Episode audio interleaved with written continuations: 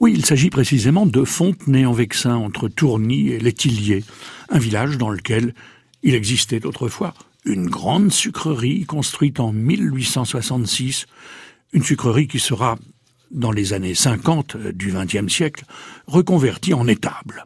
Mais aujourd'hui, le tout, c'est-à-dire la grange, la sucrerie et la maison du contremaître, est réaménagé pour pouvoir accueillir de belles réceptions dans un parc de 4 hectares avec un étang alimenté par les sources de Fontenay-en-Vexin et de Beauregard. J'ai dit Beauregard? Eh bien oui, c'est dans le petit château du même nom qu'est né Guillaume Enfry de Chaulieu en 1639. Guillaume, toi tu seras curé, avait décidé son papa ce qui ne faisait pas du tout ses affaires, car il préférait la poésie aux évangiles et les robes des jolies dames aux soutanes. Bon, il a fait contre mauvaise fortune bon cœur, et pour être tranquille et heureux, eh bien, il venait régulièrement se mettre au vers sur cette air de Fontenay-en-Vexin, où il pouvait composer de superbes poèmes, en ayant toujours une jolie dame à son bras. Hein.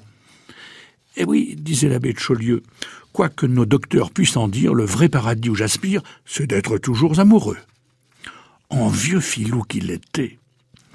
Il avait installé un joli banc dans le fond de son parc, un banc autour duquel il avait fait planter quelques arbres, des ifs précisément, et il en avait fait planter six. Ainsi, quand il venait s'asseoir avec une charmante personne sur ce banc euh, du fond du parc, il pouvait annoncer Madame, voici l'endroit décisif. Âgé de 80 ans, il célébrait encore l'amour. Quand il mourut, ses obsèques, à Fontenay, ont été marquées par une scène à la fois tragique et bouffonne. On raconte en effet que, comme il était ivre-mort, l'abbé qui avait été chargé d'accompagner la dépouille de Chaulieu avait laissé son valet de chambre se rendre seul chez le curé de Fontenay-en-Vexin, où il était arrivé vers minuit. Le valet avait réveillé le curé, qui avait cru à une plaisanterie digne de l'abbé de Chaulieu, hein, et il lui avait refusé de prendre en charge le cercueil.